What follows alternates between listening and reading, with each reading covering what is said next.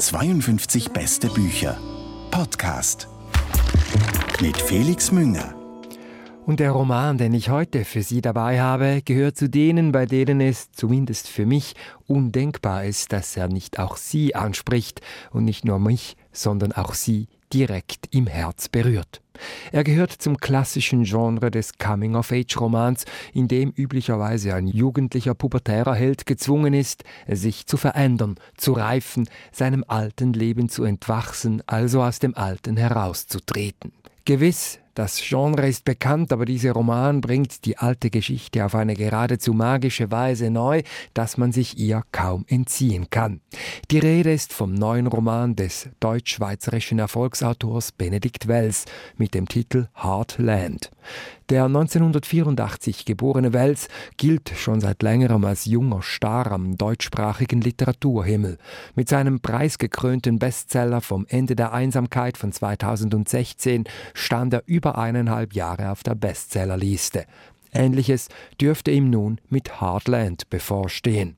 Der Roman spielt Mitte der 1980er Jahre in einem Provinznest im US-Bundesstaat Missouri. Die Hauptfigur ist Sam, ein 15-jähriger Jugendlicher, scheu, voller Selbstzweifel, Typ Außenseiter. Sein Leben ist durch die familiäre Situation arg belastet. Der Vater ist seit langem arbeitslos, seit die einzige Fabrik im Ort geschlossen hat. Die Mutter wiederum ist unheilbar krebskrank. Sam ist vom Gedanken, sie schon bald zu verlieren, emotional stark belastet. Dann aber kommt es im Leben von Sam zu einer Wende. Er nimmt im Kino des Orts einen Ferienjob an und befreundet sich dabei mit drei anderen Jugendlichen, zwei jungen Männern und einer jungen Frau namens Kirsty, in die sich Sam unsterblich, jedoch unglücklich verliebt. Dies ist das inhaltliche Setting dieses Romans, der von Freundschaft und Liebe erzählt, aber auch von Abschied und Tod.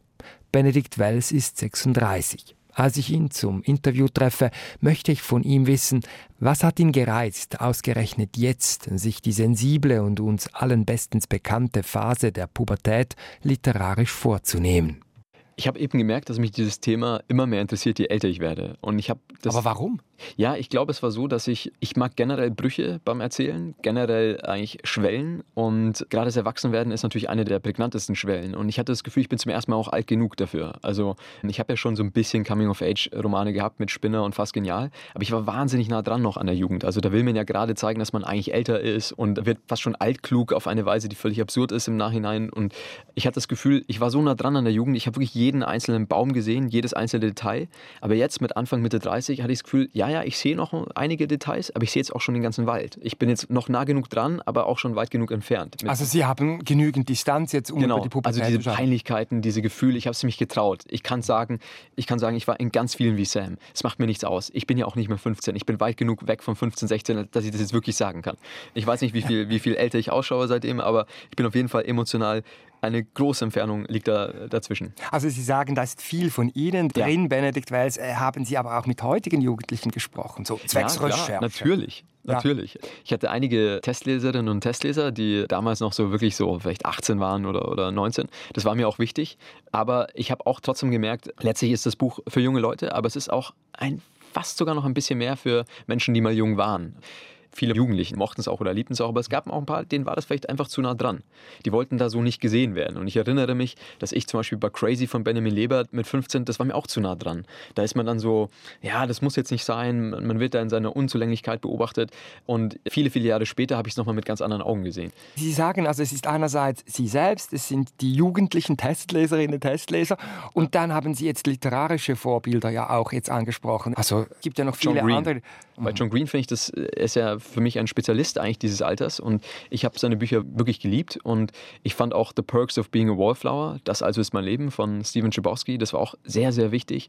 Ein letzter Sommer von Tessage oder Frankie von Carson McCullers, die hatte auch eine ganz tolle Heldin. Also es gab schon Vorbilder und ich habe diese Bücher einfach wirklich geliebt und der große Unterschied zu anderer Art von Literatur ist, dass diese Bücher für mich dann oft ein Zuhause waren. Es kann aber auch belasten, kann ich mir vorstellen. Also wenn da so verschiedene Altmeister das Thema schon so toll abhandeln, jetzt kommen Sie auch noch. Also das ja, kann klar. ja auch verunsichern oder kennen Sie dieses Gefühl nicht? Nein, ich kenne es eigentlich nicht, weil das Scheitern kann immer passieren beim Schreiben. Mhm. Und ich finde es immer gut, wenn man beim Schreiben eigentlich mit der in Anführungsstrichen besten Trainingsgruppe trainiert. Man läuft mit den schnellsten mit und vielleicht muss man irgendwann mal abreißen lassen, aber dann ist die Zeit auf jeden Fall besser, als wenn man allein trainiert hätte oder mit weniger guten. Und ich schreibe so sehr von innen heraus, ich bin dann so sehr in dieser Welt, wie jetzt hier Grady 85, dass solche äußeren Gedanken, Zweifel etc., die habe ich dann, wenn das Buch erscheint und dann bin ich unsicher und alles. Aber beim Schreiben bin ich in einer anderen Welt und ich habe mich quasi betrunken an diesen ganzen geliebten Coming-of-Age-Büchern und Filmen und es war eigentlich das Schönste. Also ich war selten so nah bei mir, selten so glücklich beim Arbeiten wie bei diesem Buch. Eine besondere Schwierigkeit, stelle ich mir vor, ist es ja auch, sich in dieses spezifische Alter eben hineinzufühlen, die Sprache zu finden. Und es ist ja aus der Ich-Perspektive mhm. dieses 15-jährigen Sam geschrieben, der da seine ganze Zerrissenheit in der Liebe mit den Freunden im Verhältnis zu den Eltern erzählt. Und das gelingt ihnen, ohne je sprachlich platt zu werden, klischiert oder sentimental. Okay. Und in Ihrem Roman gibt es da ein Wort, das Sie, wenn ich das richtig sehe, selbst erfunden haben. Hm. Euphancholie nennt sich das, also zusammengesetzt aus den Wörtern Euphorie und Melancholie. Ja. Da geht es um Sprachschöpfung, um diesem 15-jährigen Sprachlosen eine Sprache zu geben. Was hat es damit auf sich? Ja, das war für mich einfach das Wort für dieses Jugendgefühl, das man hm. oft hatte. Also, dass du eigentlich in den schönsten Momenten bist irgendwie lastet aber plötzlich eine Schwere auf dir, die auch neu ist, eine Wehmut, weil du auch irgendwo spürst, wie flüchtig das alles ist, wie schnell das alles vorbeigeht. Und ich habe eigentlich in meiner Jugend immer das Gefühl gehabt, es ist oft eine Mischung aus diesen beiden Gefühlen und es gab kein Wort dafür. Und für mich war die Sprache sehr wichtig beim Schreiben. Also ich wollte so pur wie möglich sein beim Erzählen und ich habe auch lange gebraucht, um mich das zu trauen. Ich hatte ja auch das Gefühl, diese Sprache entwickelt sich parallel zur Rei Sie nicken, zum Reiferwerden dieses Sam. Am Anfang ist er echt so cool, so. Ja, man merkt, der lässt da nicht so richtig an sich ja. herankommen. Und je weiter er dann durch seine Freunde und vor allem durch die unglückliche oder auch glückliche Liebe zu Kirsty herausgefordert wird, desto feiner wird dann das auch seine mich, Ausdrucksweise. Das freut mich wahnsinnig, dass es Ihnen aufgefallen ist. Ich habe auch am Anfang bewusst kürzere Sätze gemacht ähm, ja, ja. und wollte dann am Schluss, als er dann auch wirklich eine Entwicklung durchmacht, äh, hinten raus, ist die Sprache immer fließender, immer lakonischer, immer weniger auf Pointe gegangen. Das waren so quasi meine Mittel, um seine Entwicklung mitlaufen zu machen. Wie veränderbar sind wir? Wie sehr hängt es von uns ab, derjenige oder diejenige zu werden, der oder die wir sind? Fragen wie diese beschäftigen mich bei der Lektüre dieses packenden neuen Romans, der weit über die Pubertät hinaus die Wandelbarkeit von Biografien zum Thema macht. Doch das Buch fasziniert mich auch aufgrund der gewählten Kulisse. Da ist zunächst einmal die Zeit, in der die Geschichte spielt. Es sind die 1980er Jahre. Der Roman ist voll von Anspielungen an die Popkultur der damaligen Zeit, an Filme wie Back to the Future mit Michael J. Fox oder an die Musik der Simple Minds, von Billy Idol oder von Aha. Und dann ist der Ort besonders. Der in Deutschland aufgewachsene Wells hat ein fiktives Kleinstädtchen mit Namen Grady gewählt, absolut trostlos und öd, irgendwo in der Weite des US-amerikanischen Mittleren Westens gelegen das hat mich immer fasziniert. Ich kann nicht sagen, wieso das so ist, aber schon als ich aufgewachsen bin, das Lustige ist, wenn man mich gefragt hätte, mit acht, in welcher Stadt möchtest du leben, dann hätte ich, ohne mit der Wimper zu zucken, gesagt, Grady.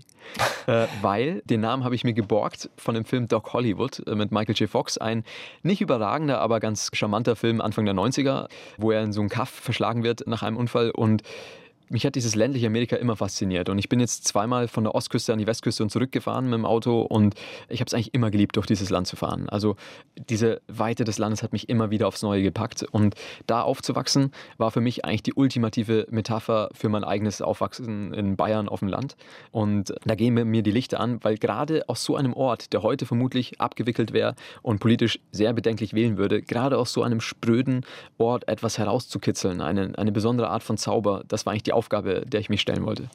Eben, also ich habe auf Google Maps dieses Grady gesucht, Missouri das abgesucht, das gibt es nicht, das ist fiktiv.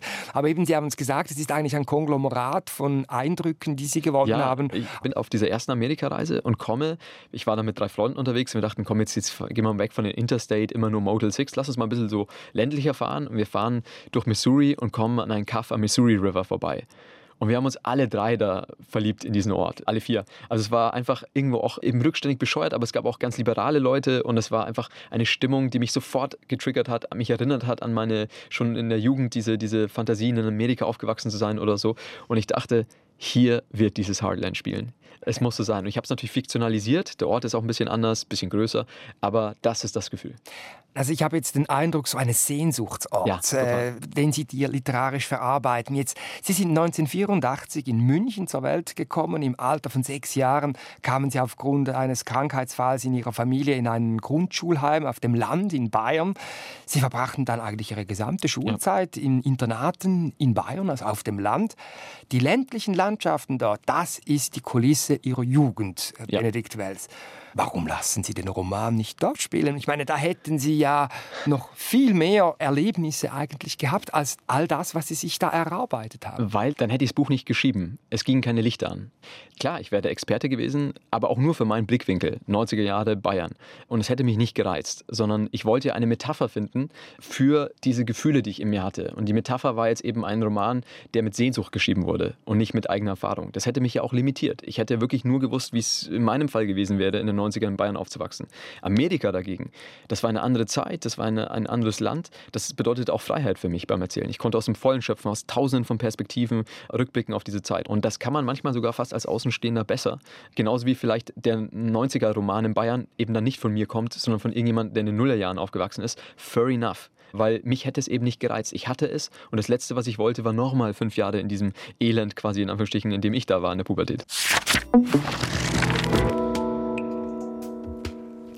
Hardland, so heißt der Titel von Benedikt Wells fünftem Roman, der im Diogenes Verlag herausgekommen ist. Ein Buch über die Pubertät, über das Reifen und über die verlorene Jugend, aber auch eine liebevolle und bisweilen verspielt ironische Hommage an die amerikanische Popkultur der 1980er. Das ganze Gespräch, das ich mit Benedikt Wells in der Literatursendung 52 beste Bücher auf SRF 2 Kultur führte, können Sie nachhören auf der App Play SRF und auf allen gängigen Podcast-Portalen. 52 beste Bücher. Podcast.